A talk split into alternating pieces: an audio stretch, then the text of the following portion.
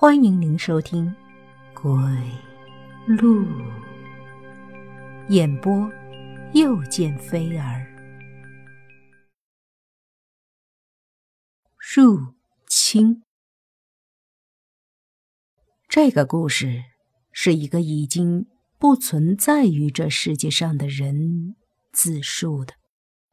当然，别问我是谁，又是怎么聆听他的自述的。因为这世上的很多东西都无法解释。故事的主角叫大风，他是我大学的师兄。地点呢是一家咖啡厅。故事嘛，就是接下来要讲的。西式复古的小店里人不多，空气中弥漫着香甜醇厚的。浓郁气息，耳边低吟浅唱着法国小调，这让人不禁想到那个异国他乡的美丽地方。我是在大学里认识大风的，他是一名老师，平日里给人的印象是那种文质彬彬又有内涵的人。我听过他的课。因为和他对很多事物的看法相似，所以很自然的成了忘年交。我点了一杯西瓜汁，虽然这是咖啡厅，但却不能勾起我对那黄色怪异液体的兴趣。大风就坐在我对面，他什么都没有说，只是一个劲儿的喝着手中的卡布奇诺。我不知道现在他是一个怎么样的人。而他碰到我，或许只是一个意外。我看看他，同时也提醒他：我们这样坐了有两个钟头了，既然有事，那你总要说说了吧？在别人的眼里，我正在和一堆空气说话，或许别人会当我是个神经病。他的身躯有些颤抖。脸上的苍白已经无法用语言形容了。王子豪，他抬头看了我一眼，泛着血丝的眼球转了一圈，又定格在卡布奇诺上。你能想象我遇到什么事了吗？能。我停顿了一下，然后说道：“死了。”大风的身体突然颤抖，放下手中的咖啡，用力裹了裹身上单薄的衣服。我对他说道：“你已经死了，不会怕冷的。”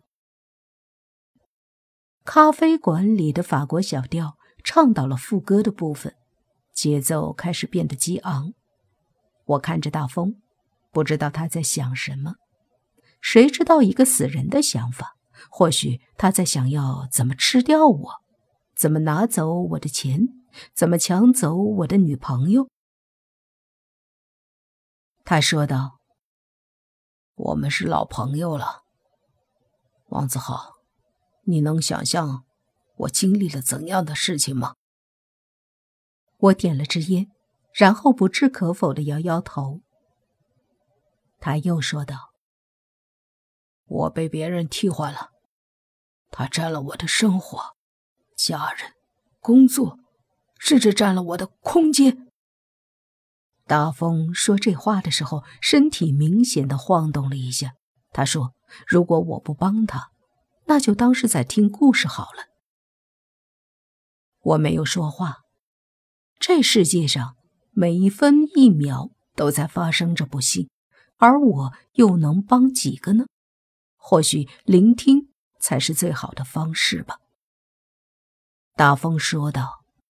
“大约是一年前，我开始发现自己的生活开始出现问题了。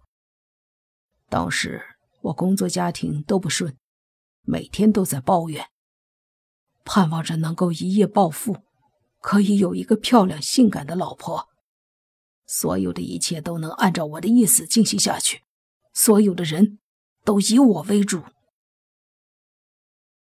我幻想着老天爷能够在某个不知名的时空，给我找来一个替身，帮我挣钱打拼，帮我做一切辛苦的事，而我，就坐享其成，享受。大风说这话的时候，自嘲的笑了笑。或许你觉得我在异想天开，你觉得我很无耻吗？这种事是每个人都想的，人都是自私的，不劳而获是人的天性，我也一样。但我没有大风的勇气，他能说出来，我不敢。其实我也想，就像现在，我也希望有人能替我打拼，替我受苦，而自己坐享其成。我给大风点了根烟，递给他。我知道那根烟。会在虚空中一明一暗，但我不怕。就算是被咖啡店里的其他人说是神经病，我也无所谓了，因为他们不会相信我能和鬼魂对话。这个世界就是这样，你看不到或是不相信的，就以为不存在。有一天，大风停顿了一下。用力抽了口烟，然后说道：“我突然发现，在自己学校里，有个和我长得一模一样的人。他坐在我的办公椅上，用着我的电脑，做着本应我做的工作。他的一切的一切都和我那么的相似，那么的一致。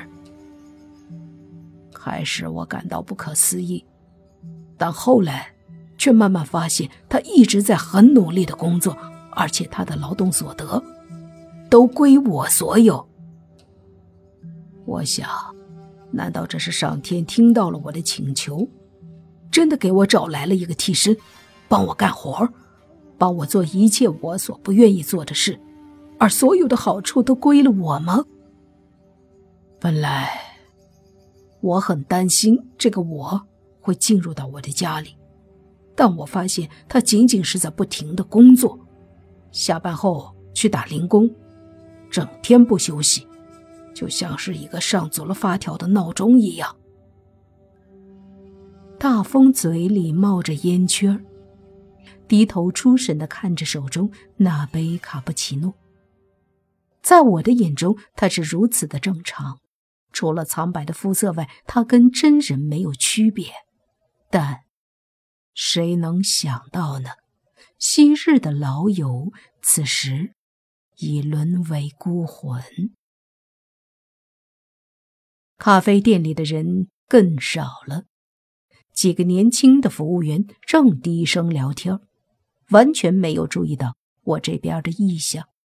也对，谁会想到这么明媚的世界里会有个鬼魂在他们身边呢？大风继续说道：“我慢慢的对他放心了，开始享受他所带给我的成就。那时我的钱每一天都在增加，我也不知道他是怎么办到的。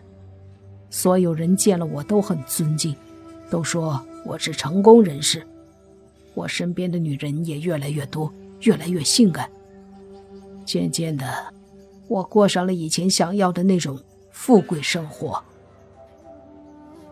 日子就这么一天一天的过着。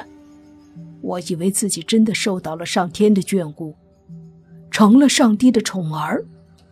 但大风的眼睛突然看向我，透露出一丝哀怨与愤怒。直到半年以后，他突然和我说话了。我不知道，此时的大风眼中的哀怨是什么意思？那种感觉就像是忏悔，像失望，像无奈。我也无法想象大风此时的处境。他已经是一个鬼魂了，他能做什么呢？杀了那个他吗？或许无奈的漂泊在尘世间，又或许接受六道的轮回，投胎转世。再为人。